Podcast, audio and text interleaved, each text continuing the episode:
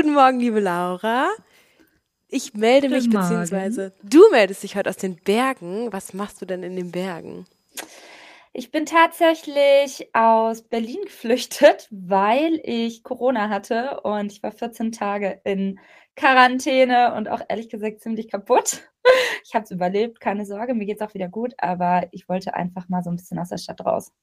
Corona infiziert gewesen und dann hast du selbst dich ins Auto gesetzt und bist abgehauen? Nee, nee, nee. Ich war schon wieder negativ und war halt 14 Tage in Berlin in der Quarantäne gehangen.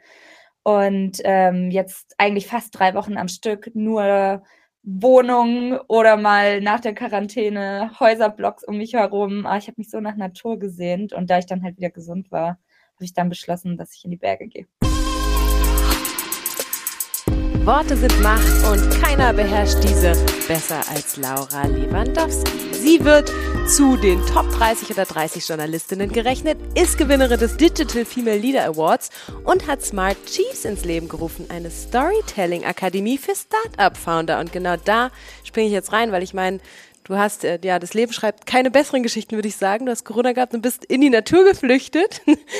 Was hat's mit dem Smart Chiefs auf sich? Ja, also das ist tatsächlich ein Herzensprojekt, das ich echt schon länger im Kopf hatte. Das Ganze hat eigentlich so angefangen, dass mich schon immer viele Startups oder eben Gründer natürlich angefragt haben, hey Laura, kannst du mir bei der Pressemitteilung helfen? Laura, kannst du uns bei der Unternehmensgeschichte weiterhelfen? Kannst du uns eine Website texten? Oder uns äh, ganz platt gesagt auch einfach in die News bringen. Und natürlich kann ich das halt nicht alles machen, so gern ich es auch würde. Da waren teilweise echt ganz tolle Ideen dabei. Und was mich ja immer begeistert ist, wenn es wirklich so einen gesellschaftsrelevanten Impact hat oder irgendwie eine gesellschaftsrelevante Idee ist. Und dann dachte ich mir so, hey, schade eigentlich, dass ich diese ganzen Leute gar nicht betreuen kann, ne? weil ich meine, auch meine Zeit ist irgendwann begrenzt. Und ähm, was ich vor allem auch schade finde, dass ich diese Leute untereinander nie, nie kennenlerne. Oder eben selten. Nur wenn ich halt mal wieder ein Dinner veranstalte. Und das war jetzt natürlich auch mit Corona etwas schwierig, wie wir alle wissen. Und ähm, dementsprechend habe ich mir gedacht, okay, was ist der nächste Schritt äh, zur Lösung des Problems? Und dann bin ich eigentlich auf Smart Chiefs gekommen. Und witzigerweise habe ich noch nie darüber gesprochen, wie ich eigentlich auf den Namen gekommen bin. Äh, ich werde das jetzt einfach mal machen. Und zwar ja, es ist eigentlich gar keine verrückte Story, aber ich fand den Namen cool. Ich habe ähm, in den USA ein Netzwerk gesehen und zwar heißt es einfach nur Chiefs und das richtet sich aber komplett an Frauen, soweit ich weiß, in der Vorstandsetage oder die jetzt in C-Level-Positionen wollen. Und die sind in relativ kurzer Zeit in den USA sehr groß geworden, haben natürlich, wie du dir vorstellen kannst, auch viel Rückhalt bekommen äh, von großen Unternehmen. Ist natürlich auch ein heißes Thema, diese Frauenwelt. Und ähm, der Name, der war irgendwie so kurz und prägnant, aber natürlich wollte ich A nicht den Namen kopieren. Und zweitens ähm, finde ich einfach nur Chiefs könnte in meiner Wahrnehmung zumindest auch so ein bisschen in so ein altes Paradigma zurückfallen. Also einfach dieses Hasseln und Chiefs bedeutet irgendwo auch eine Hierarchie für mich. Einer steht über dem anderen und ich finde das gar nicht mehr so zeitgemäß.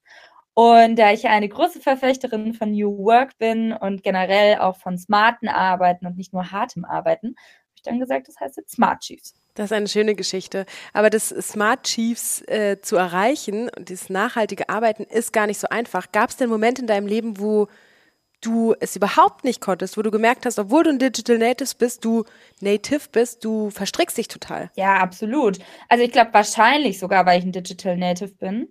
Ähm, und ich glaube, das war wahrscheinlich rückblickend oder ich weiß gar nicht, ob man sagen kann, dass es jemals abgeschlossen ist. Ich glaube, man kann das äh, immer wieder und immer wieder auf die eigene Agenda holen. Aber ich glaube, das hat so mit 26, 27 angefangen, dass ich ja eigentlich bei der Deutschen Presseagentur war. Ich hatte gerade meinen Job gekündigt und dann bin ich halt so ins Land der unbegrenzten Möglichkeiten gesprungen, selbst sozusagen. Und ich habe äh, gewusst, ich bin wahnsinnig kreativer Kopf, was einerseits ein Segen, manchmal vielleicht aber auch ein Fluch ist, weil in meinem Kopf natürlich unfassbar viel los ist und ich auch so viele Ideen habe, Amelie. Also manchmal muss ich selber mir halt Tools überlegen, wie ich die einfach in ähm, Schach halte.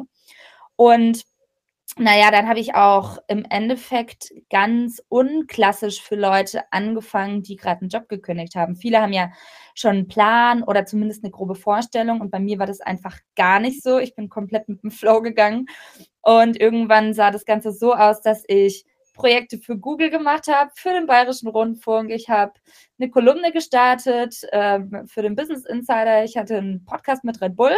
Ich habe gerade eine neue Beziehung angefangen und bin eigentlich noch wahnsinnig viel um die Welt gereist und hatte so in einem Jahr im September Burning Man und im Dezember in Brasilien im Amazonas. Also es war natürlich alles mega aufregend, aber ich muss ganz ehrlich sagen, dass die Pandemie gerade am Anfang gar nicht mal so schlecht war, als alles runtergefahren wurde. Und insofern auch eine super Erkenntnis, weil ich gemerkt habe, dass es gar nicht so am Außen liegt. Also ich kann mich auch in der Quarantäne ziemlich äh, krass ähm, beschäftigen. Und da habe ich dann, glaube ich, nochmal ganz, ganz klar für mich definiert, du musst dir halt selbst in deinem Kopf einfach Raum schaffen. Also es ist nicht das Angebot oder die Möglichkeiten von außen, die du wahrnehmen äh, möchtest, sondern musst halt Klarheit schaffen, was sind die nächsten Schritte, was ist der Fokus. Und ich glaube, ich bin richtig obsessiv geworden mit dem Wort Fokus und vor allem auch mit dem Wort Nein sagen. Und ähm, du weißt es ja selber. Also ich habe ja auch unseren Podcast dann relativ oft mal verschoben, sage ich mal. Nicht, weil ich gar keine Lust drauf hatte, im Gegenteil. Ich liebe es ja, Podcasts zu machen und ich finde auch jetzt schon unser Gespräch voll schön. Aber manchmal kann man halt nicht zu allem Ja sagen und man verzettelt sich und am Ende leidet keiner so viel wie man selber darunter. Und das wollte ich einfach vermeiden und ich denke, ich bin auf jeden Fall besser darin geworden. Wie gesagt, ne, also die Reise ist nie zu Ende, aber ich persönlich habe für mich auf jeden Fall einen ganz großen Mehrwert in meiner bis jetzigen Reise gesehen. Ja. Das finde ich super spannend, weil ich glaube, dieses Nein-Sagen-Thema, das ist bei mir auf jeden Fall an erster Stelle. Ich habe mich auch selbstständig gemacht vor zwei Jahren und ich merke, dass es einfach viel zu viel wird. Und wie hast du es geschafft, da zu priorisieren oder wie hast du gelernt? Da gibt es natürlich diese schlauen Bü Büchleins, sag nein. Aber was hast du da Schritt für Schritt gemacht? Also es sind verschiedene Faktoren. Ich würde sagen, gerade weil ne, du bist auch selbstständig, ähm, muss man ganz klar auch gucken, was bringt einem Geld, was macht einem Spaß und was gibt einem auch wirklich viel Energie und wo sieht man halt eine Perspektive da drin.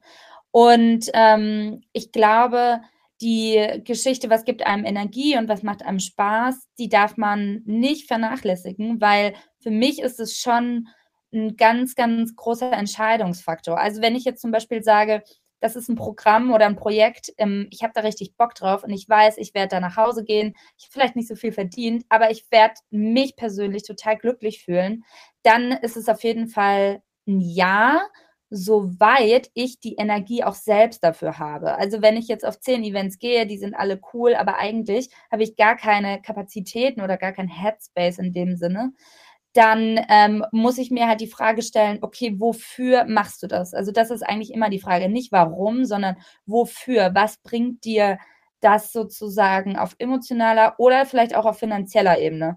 Und ähm, wie bereits gesagt, in der Vergangenheit hatte ich eben viele Projekte. Das war so klein, viel macht Mist. Klar, man hat damit gutes Geld verdient. Das war immer so easy. Man springt von einem zum nächsten. Aber was war so das große Ganze dahinter? Also was war eigentlich so das Bigger Picture? Und ich habe ähm, teilweise einfach auch Sachen gemacht. Ich weiß nicht, mich haben da Leute angefragt von einem riesigen Konzern. Die kannte ich ganz gut. Die haben dann gemeint, ja, kannst du uns mal schnell eine Präsentation bauen? Und ich habe dann einfach gesagt, ja, okay, kostet 2000 Euro. Und ist eigentlich ein wahnsinnig hoher Preis gewesen. Und ich saß wahrscheinlich ja einen halben Tag dran. Ich habe das denen ja, zu, also ich sag's mal, ich habe das äh, denen ja nicht aufgezwungen. Die wollten das unbedingt machen. Und dann dachte ich mir im Nachhinein so, ey, eigentlich hat mich selber Zeit gekostet. Das war zwar nur ein Tag oder ein halber, ähm, aber am Ende des Tages bringt es mir halt gar nichts, außer wirklich schnelles Geld. Und solche Sachen mache ich nicht mehr. Also das ähm, raubt mir trotzdem Kapazitäten. Und was ich, glaube ich, auch wahnsinnig wichtig finde, ist wirklich von vornherein zu gucken, äh, wer kann die Arbeit abnehmen und nicht im Sinne von, an wen kannst du es delegieren, sondern wer ist eventuell auch besser als du, ja. Also gerade jetzt auch beim Smart Chiefs Aufbau habe ich zusammen mit äh, CoLeap gearbeitet. Das ist ein Startup, die sich eben darauf spezialisiert haben, Learning Communities an den Start zu bringen. Das ist ein mega cooles Team und die sind alle Profis in dem, was sie machen. Und ähm, die kümmern sich, wie gesagt, mit mir in Absprache um Grafik. Wir bauen die Webseite zusammen und ich habe halt viel, viel, viel mehr Kapazitäten für den Inhalt. Also das, was ich wirklich gut kann. Und ich glaube, auch hier beim Nein sagen ist es wichtig zu identifizieren, zu was willst du Nein sagen, also was sind deine Stärken, zu was willst du denn unbedingt Ja sagen. Und für mich ähm, ein Podcast, eine Kolumne etc., sowas kann ich natürlich nicht auslagern, weil das ist ja irgendwo Intellectual Property. Und ähm, ich kann niemanden briefen für meine Gedanken, die kommen ja auch sehr spontan. Und du bist ja auch Journalistin, du weißt, wenn du was im Kopf hast, wie soll das jemand für dich übernehmen? Also es geht ja gar nicht. Ähm, aber nichtsdestotrotz kann man auch hier immer weitergehen. Ne? Also wenn ich jetzt sage, hey, ich habe Ideen für Social Media, muss ich die alle selber posten? Fragezeichen. Ähm, muss ich mir den Stress machen, wirklich jeden Tag auf Social Media abzuhängen? Ist jeder Post wahnsinnig zielführend? Oder hast du irgendwo eine andere Hebelwirkung, die vielleicht viel größer ist? Wenn ich in einem Podcast bin, der eine Reichweite von 10.000 hat und ich brauche dafür eine Stunde, ist doch eigentlich die Hebelwirkung am Ende des Tages irgendwo größer, wie wenn ich jeden Tag einen Post mache, den 100 Leute sehen. Also das ist ja irgendwo auch eine mathematische Rechnung, die ich schon manchmal auch anwende. Ja, ich glaube, das sind so meine Gedanken dazu. Aber nutzt du dann die digitalen Plattformen, Social Media Plattformen tatsächlich rein beruflich und kalkuliert oder hast du da manchmal schon noch so, das bin jetzt ich und hier zeige ich mein wahres Ich-Gefühl? Ich glaube, bei mir gibt es gar nicht nur beruflich oder kalkuliert oder privat, sondern mein Beruf und mein persönliches Ich sind so eng verwoben. Also auch Smart Chiefs ist nicht nur eine rein berufliche Sache, sondern ich liebe halt diese Themen und ich liebe es, das zu tun, was ich ohnehin schon mache. Also kann ich es auch größer denken. Und wenn ich auf Social Media bin und Inhalte teile, da mache ich das nicht aus strategischen Gründen, sondern weil ich mir denke, also im Sinne von, klar, ich mache es aus strategischen Gründen, weil ich weiß, dass es darauf einzahlt, was ich mache. Und ich weiß, wenn Leute, die mir folgen, daraus Nutzen ziehen, das macht mich ja auch am Ende des Tages glücklich. Aber ich würde mich jetzt nicht hinsetzen und mir Sachen konstruieren, die ich nicht spannend finde oder wo ich denke, ach, das würde jetzt mehr Leads generieren oder das würde ähm, am Ende des Tages nur darauf abzielen, dass ich bekannter werde, sondern ich glaube, das würde dazu führen, dass das Ganze unauthentisch wird. Und wenn ich sozusagen einen Reel mache, ich habe letztens eins auf Instagram hochgeladen zur Passion Economy und es ist ein Artikel, den habe ich mir schon so oft durchgelesen und ich erzähle total vielen Freunden davon. Da habe ich mir gedacht, ja, okay, also warum nicht einfach auch auf Instagram posten? Plus, es passt ähm, natürlich auch zu dem, was ich mache. Also es ist schon wichtig für mich, so, ein, so eine Balance zu finden und nur beruflich, muss ich ganz ehrlich sagen, das habe ich mal viel mehr gemacht. Es geht gar nicht darum, dass ich äh, meine Persönlichkeit nicht zeige oder dass ich jetzt sage, hey, ihr dürft nicht an meinem privaten Alltag teilnehmen, um Gottes Willen. Nur ich habe halt gemerkt, ich habe keinen Bock, die ganze Zeit nur am Handy zu hängen. Und ich diszipliniere mich damit halt selber nur, wenn ich mich dann irgendwann dafür entscheide, nicht alles, was ich in meinem Leben mache, muss auf Social Media stattfinden, weil es bedeutet, dass ich überall mein Handy dabei haben muss.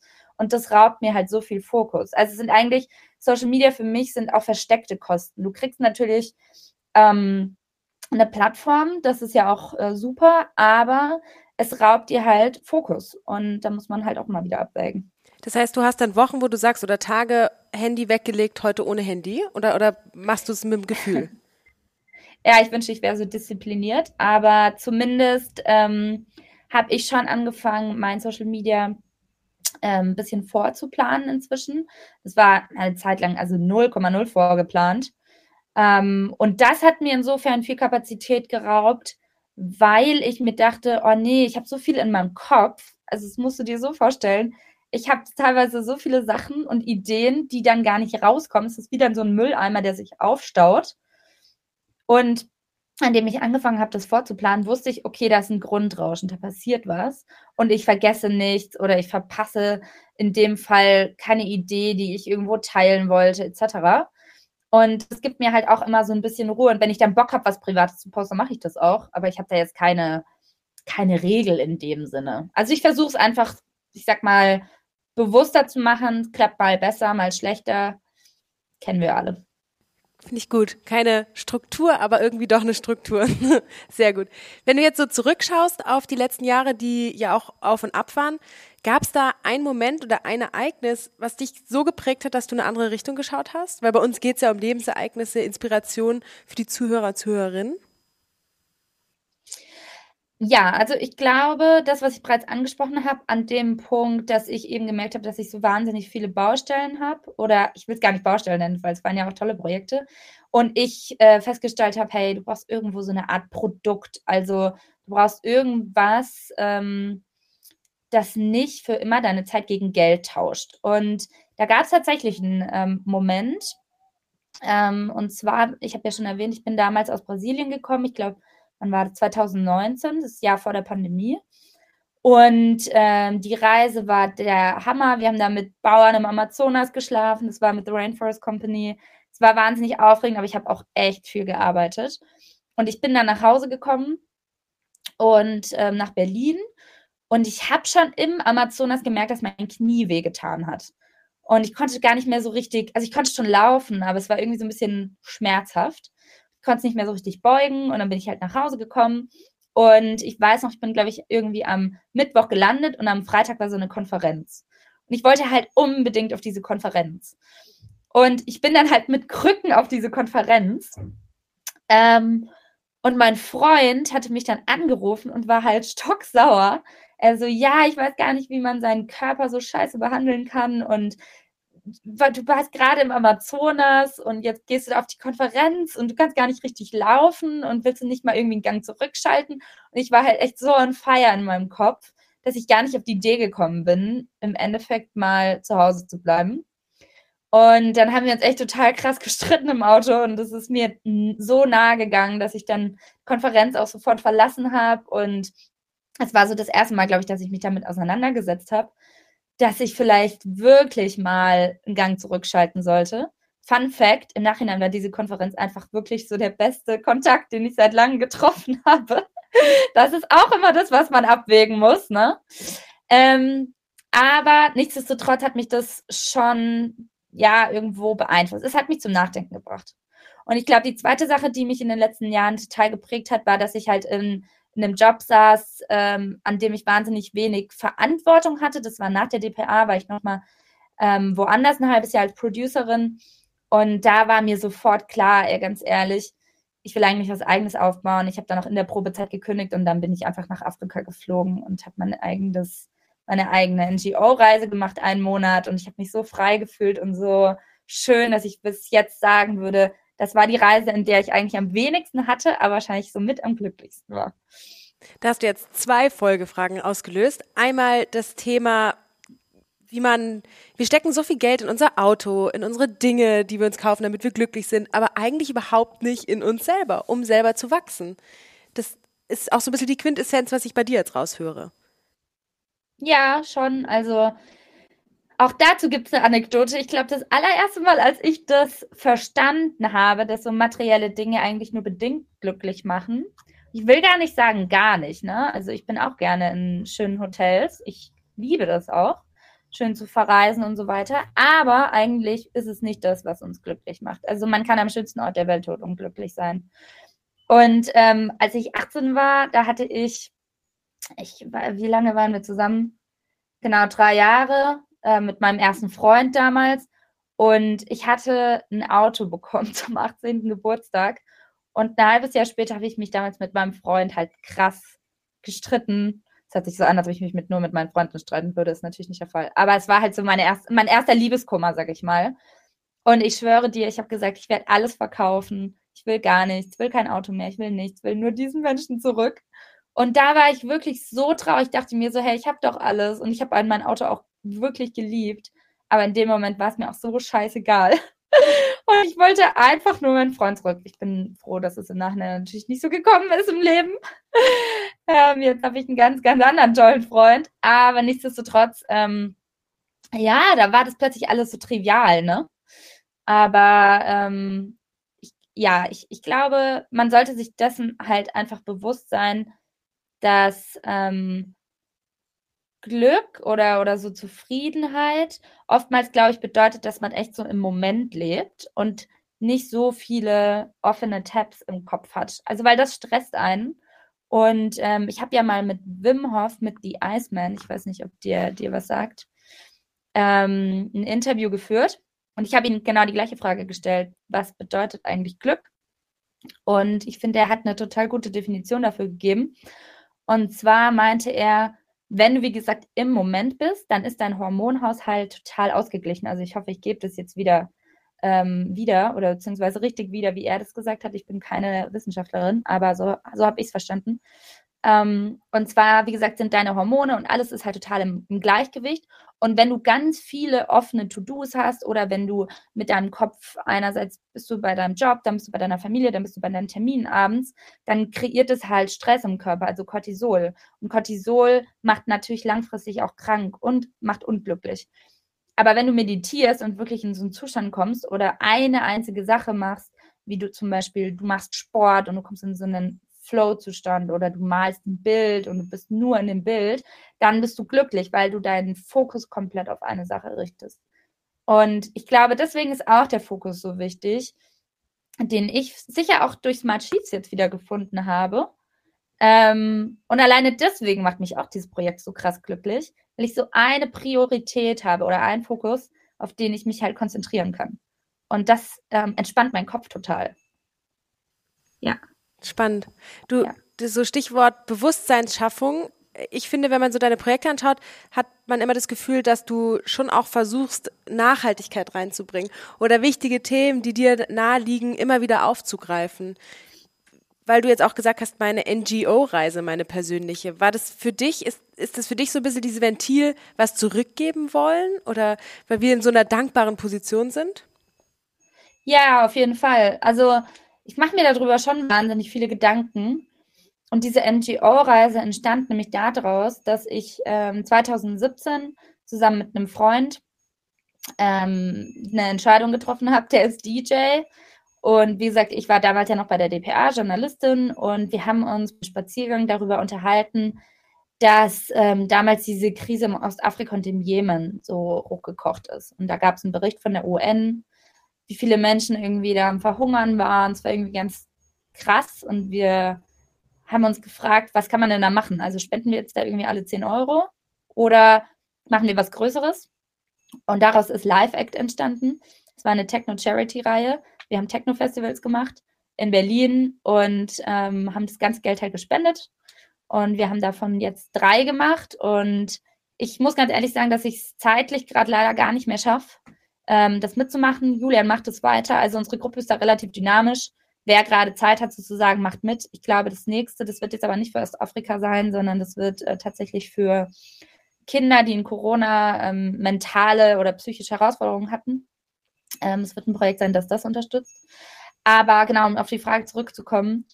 Ähm, und das Event zu organisieren, das erste, das weiß ich noch ganz genau, wir haben darüber gesprochen und vier Wochen später haben wir das Event steigen lassen. Wir hatten überall in ganz Berlin Medienaufmerksamkeit. Wir waren unten auf den U-Bahn-Screens gehangen. Ich habe bei der BVG angerufen.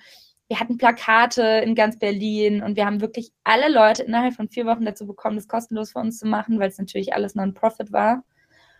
Und ähm, ja, hatten echt auch total viele Gäste. Es waren Open Air am, am Sage Beach in Kreuzberg in Berlin und ähm, haben, glaube ich, danach, ich weiß nicht, wie viel war das dann, irgendwie knapp 3000 Euro an Bündnisentwicklung hilft gespendet.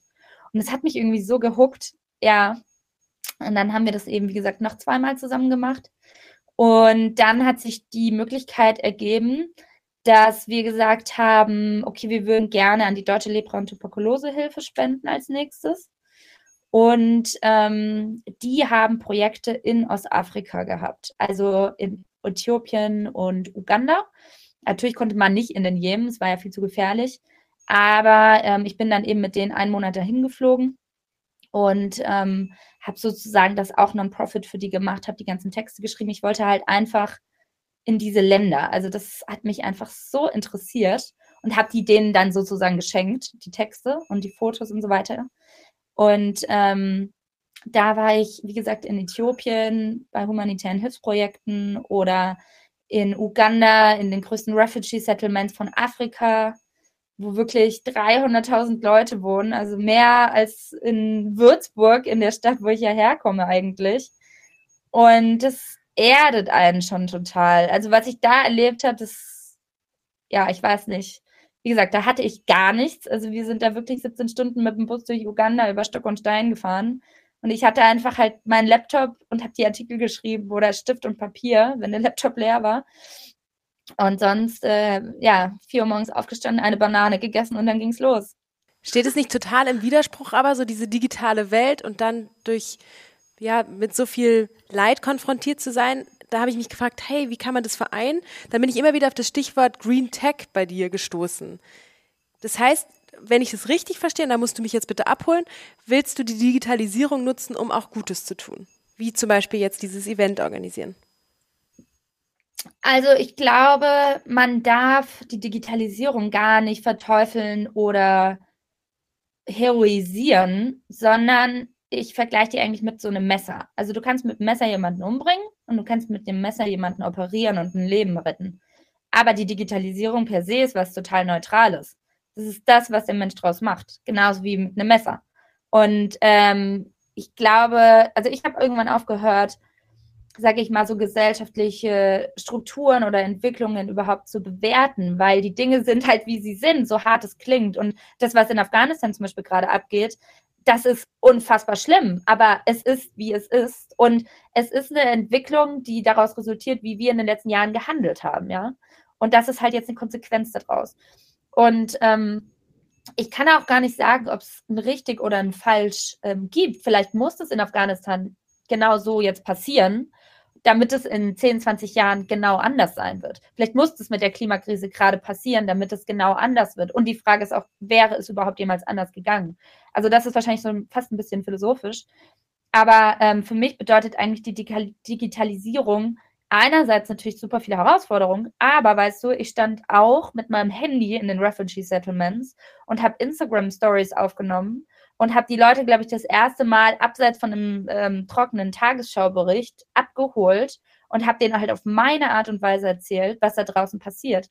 Und dadurch habe ich wahnsinnig viele Leute überhaupt mal für die Thematik sensibilisiert und mir sind ganz viele gefolgt und haben eben überhaupt erstmal verstanden, ähm, dass auch in solchen Refugee Settlements, von wo man ja ausgeht, dass da alles nur ganz schlimm ist, die Leute auch eine richtig geile Zeit haben, ja. Und das sind wahnsinnig tolle äh, Schicksale, die im Endeffekt ähm, aus ihrem Leben, das ja total in, an Mitteln begrenzt ist, ähm, was ganz Tolles gemacht haben. Und es gibt auch in einem, in einem Camp sozusagen schlimme und, und sehr, sehr positive Geschichten. Die Digitalisierung bedeutet eigentlich, dass ich mehr Leute in schneller und kürzerer Zeit informieren kann. Aus meiner Sicht. Natürlich kannst du jetzt auch sagen, Digitalisierung bedeutet, ich, ich lade mein Handy dann irgendwann in Afrika ab und es wird halt zu Schrott und verbrannt und daran sterben Kinder. Aber wo fängt man da an? Also ist, man muss sich, glaube ich, bewusst sein. Ja, so Stichwort eindimensionale Berichterstattung und dann auf der anderen Seite dieses wir sind vernetzt durchs Handy und wir haben es in der Corona-Zeit gemerkt, wie klein unsere Welt doch auch ist. Obwohl man sich nicht sieht, sieht man sich doch. Voll. Und ich meine, diese ganzen Flücht äh, Geflüchteten zum Beispiel, das war ja die einzige Option ähm, für die, mit einem Handy in Kontakt mit ihrer Familie zu bleiben. Und früher, wenn du geflüchtet bist, da hast du deine Familie Jahre nicht gesehen. Oder du wusstest gar nicht mehr, ob die überhaupt noch leben. Also Deswegen auch hier, glaube ich, sollte man das alles immer differenziert sehen und nicht sagen, es gibt nur schwarz-weiß oder nur gut und schlecht. Bist du lieber jemand, der schon seinem Interviewpartner gegenüber sitzt und mit dem Kaffee trinkt und in die Augen schaut? Oder siehst du, was wir gerade machen über einen Laptop, als genau gleichwertig? Also ich finde es schon schöner, wenn man sich gegenüber sitzt, muss ich sagen, also in Live. Aber auch hier Digitalisierung bin ich natürlich wahnsinnig dankbar und ich komme mir jetzt zum Beispiel auch sehr präsent mit dir vor. Also klar ist es was anderes, wie wenn ich jetzt wahrscheinlich mit dir im Raum sitzen würde. Aber ähm, ich habe ja auch meine Podcasts, also gerade Medio Mentor, den Podcast, den ich ja ähm, zusammen mit meinem Freund gestartet habe letztes Jahr, eigentlich mitten in der Pandemie. Wir haben noch kein einziges Interview face-to-face -face gemacht, was aber natürlich auch daran liegt, dass fast alle unsere Interviewpartner in den USA sitzen und würde es Zoom oder diese ganzen Tools nicht geben, dann ja, hätten wir bis jetzt noch gar kein einziges Interview gehabt. Deswegen, ähm, ja, auch hier wieder so oder so. Aber persönlich vor jemandem zu sitzen, ist schon auch schön, muss ich sagen. Bei Meet Your Mentor triffst du Leute aus der Philosophie oder Businessbereich, Sport, Lifestyle, alles Mögliche gemischt. Und da geht's auch um Lebensgeschichten. Was hast du denn bisher, und ich weiß, es ist immer super schwer und ich hasse eigentlich die Frage, aber gab es da so eine Lebensgeschichte, die dich inspiriert hat? Gut, ich hatte, wie gesagt, Leute wie Jay Shetty, der ja früher Mönch war mit Anfang 20 und dann im Endeffekt Social Media Superstar wurde. Der hat, glaube ich, über 30 Millionen Follower und teilt sozusagen seine Mönchweisheiten in sehr zugänglicher Art und Weise. Und ähm, von dem war ich sehr beeindruckt, weil der echt so bodenständig ist. Also es war wirklich wie mit so einem Homie um die Ecke beim Späti sprechen. Ähm, oder für jeder, für alle, die nicht wissen, was ein Späti ist, halt so beim beim Supermarkt um die Ecke oder beim Café um die Ecke. Ähm, ja, genau. Ähm, das, das fand ich cool. Also der war echt, der war sehr, sehr cool drauf. Und ähm, eine Tatsache aber tatsächlich, die mir auch im Kopf geblieben ist, ich habe mit Dr. Gabor Mate gesprochen. Das Interview ist noch nicht draußen, das kommt jetzt die nächsten Woche. Und der ist Kanadier mit ungarischen Wurzeln und ein und Physiker und einer der bekanntesten Traumata-Forscher in, im würde mal sagen, im englischsprachigen Raum, USA, Kanada, die Ecke, da kennen ihn sehr, sehr viele, da ist er sehr groß. Der hat auch einige Bestseller geschrieben und ähm, er war lange Zeit in San Francisco und in Los Angeles und hat mit Drogenabhängigen gearbeitet, also wirklich heroinabhängige ähm, Leute, die vergewaltigt wurden, also ganz, ganz, ganz krasse, ganz krasse Geschichten. Und ähm, der hat eben dann ganz viel zum Thema Sucht und Traumata geforscht. Und er hat was ganz Interessantes festgestellt. Und zwar, dass im Endeffekt ähm, jemand, der süchtig nach Arbeit ist oder süchtig nach Spielen oder also eine Spielsucht hat oder vielleicht auch süchtig nach Shoppen ist, was ja sicher auch einige von uns immer so ein bisschen haben. Ne? Du denkst, oh, ich kaufe mir was, dann bin ich happy. Oder ähm, es gibt auch Sucht nach Abenteuer. Also ich brauche immer den Kick oder ich muss ganz viel arbeiten, dann fühle ich mich erfüllt danach. Genau die gleichen Gehirnstrukturen und genau die gleichen Hormone und so weiter in deinem Gehirn werden ausgeschüttet wie bei einem Heroinabhängigen. Und ähm, dementsprechend sollte man sich, glaube ich, niemals über Menschen stellen, die körperliche Symptome auf den ersten Blick haben, wie wenn ich jetzt durch Frankfurt laufe, was ich letztens getan habe, und auf der Straße halt die ganzen Junkies sitzen. Niemals sollte man sich über solche Leute stellen, sondern sollte sich vielleicht eher mal fragen, man nicht vielleicht auch schon so addiktive Züge hat und ähm, woher die halt kommen. Also dass es halt oftmals halt auch mit der Kindheit zusammenhängt und dass wir oft keine wenig Aufmerksamkeit in gewissen Bereichen bekommen haben oder wir das anderen Leuten beweisen müssen. Und ähm, das fand ich halt schon interessant. Also auch diese Herangehensweise mit der Arbeitssucht, ne, ich habe es natürlich schon auch gemerkt. Ich finde es auch total geil, viel zu arbeiten, aber muss man halt, wie gesagt, um es mal an, um an, an Anfang unseres Gesprächs zu kommen, muss man eigentlich immer so viel arbeiten und wem beweist man das eigentlich? Und am Ende ging es mir ja auch physisch nicht gut. Natürlich bin ich jetzt keine Heroinabhängige gewesen, aber nur weil es nicht sofort sichtbar ist an meinem Körper, heißt es nicht, dass in meinem Körper sehr viel passiert, ähm, was eventuell auch zu krassen Folgeschäden irgendwann führen könnte, würde ich so weitermachen. Und ähm, ja, also ich kann Dr. Gabor Mate wirklich jedem ans Herz legen. Ich glaube, sein Buch heißt Die hungrigen Geister oder im Land der hungrigen Geister. Muss man mal ähm, im Internet gucken. Kann ich dir nochmal danach schicken, wenn du möchtest. Auf jeden Fall. Ich höre mir auf, auf jeden Fall, Fall den Podcast an. Ein zweiter Buchtitel, der mir jetzt einfällt, ist, es ist nie zu spät, eine glückliche Kindheit zu haben. so, um, mm. um ja. das Thema abzurunden. Stefanie Stahl. Ja, genau. Ja, genau. Spannend. Ja. ja. Boah, Laura, vielen, vielen auf lieben Dank. Fall. Jetzt haben wir eine wunderbare halbe Stunde miteinander verbracht. Das ist aber noch nicht ganz vorbei. Ich fand es jetzt gerade einfach so ein schönes rundes Ende. Deswegen ähm, mache ich die Überleitung zu meinem kleinen Spielchen. Und zwar, wo der Gast mir drei Geschichten mitbringt, wovon eins eine Lüge ist, die ich rausfinden darf. Jetzt schauen wir mal, wie gut du lügen kannst. Ich schaue auch weg. Und genau, da freue ich mich drauf. Oh, okay, da muss ich jetzt mal ganz kurz in mich gehen. Also, die erste Geschichte wäre, ähm, ich war in Afrika, also in Südafrika. Und wir sind mit dem Auto nach Lesotho gefahren. Das war, ist so, eine, so ein kleines Land innerhalb von Südafrika, aber ein eigenständiges Land. Und wir haben vergessen, ähm, uns einen Stempel bei der Einreise zu holen. Und als wir ausreisen wollten, es war einen Tag vor Weihnachten, ähm, wurden wir an der Grenze in, wurden wir an der Grenze vom Grenzbeamten angehalten und der hat gesagt, wir müssten jetzt ins Gefängnis, weil wir halt keinen Ausreisestempel haben. Und ich habe ihn dann sozusagen mit meinem selbsternannten südafrikanischen Slang sozusagen oder ein paar Wörtern, die ich da aufgepickt habe, ähm, dazu bekommen, dass wir weiterfahren durften und doch nicht ins Gefängnis mussten, obwohl wir illegal im Land waren. Das ist die Geschichte Nummer eins. Geschichte Nummer zwei. Ähm, ich war in Mexiko und ähm, wir sind, ähm, also wir waren in Tulum und waren schon mega lange Reisen und ähm, ich habe, ich wollte mit meinen Freunden am 1. Januar total verstrahlt an den Strand gehen und ich habe die beiden nicht gefunden, also bin ich alleine an den Strand gefahren, war den ganzen Tag dort abgehangen, habe nicht mehr zurückgefunden, sodass mich dann die Polizei durch Tulum fahren musste und wir dann gemeinsam meine Unterkunft gesucht haben, bis wir sie dann irgendwann auch gefunden haben. Ähm, und Geschichte Nummer drei ähm, ich bin in den USA gewesen und auch hier waren wir wieder tagelang unterwegs und hatten einen Platten kurz vorm Grand Canyon und mussten dann vier Tage sozusagen selbstversorgt im Grand Canyon Gebiet schlafen, weil wir einfach nicht mehr zurückgekommen sind und warten mussten, dass uns jemand gefunden hat. Okay. Das sind alles Adventure-Geschichtchen. Ich glaube, dass die Geschichte Nummer zwei nicht stimmt weil ich glaube, du hättest dich selbstständig durchfragen können. Du hast dafür, hättest dafür keine Polizei gebraucht. Ich tippe auf Geschichte Nummer zwei. Nein, also Geschichte Was? Nummer drei. Oh, okay. tatsächlich.